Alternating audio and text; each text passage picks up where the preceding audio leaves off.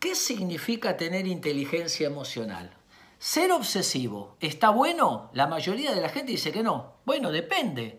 Porque si en tu trabajo te dicen contá cuántas cajas hay, vos vas a usar el rasgo obsesivo, no vas a decir hay como 40.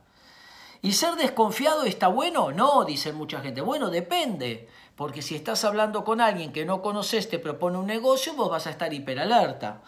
Llamar la atención, ¿está bueno? No, es malo. Bueno, depende. Si estás jugando con tus hijos, vas a llamar la atención o aún dando clase vas a contar algún chiste, pero si estás como alumno vas a prestar atención.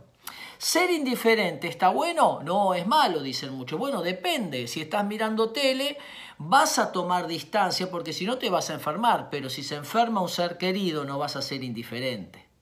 Así podríamos seguir.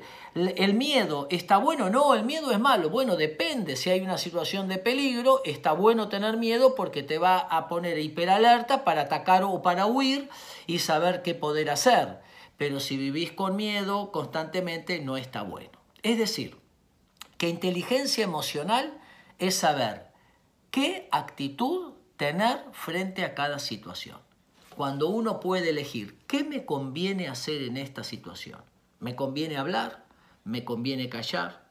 ¿Me conviene decir disculpame? ¿Me conviene ignorar? ¿Me conviene confrontar? Utilizar lo mejor para cada situación se llama inteligencia emocional. El 95% de las peleas no valen la pena. Es un gasto de energía elijamos cuáles son las discusiones que queremos darle confronto o queremos resolver. Y otro montón, dejarlas pasar. Enfocarse en las cosas importantes.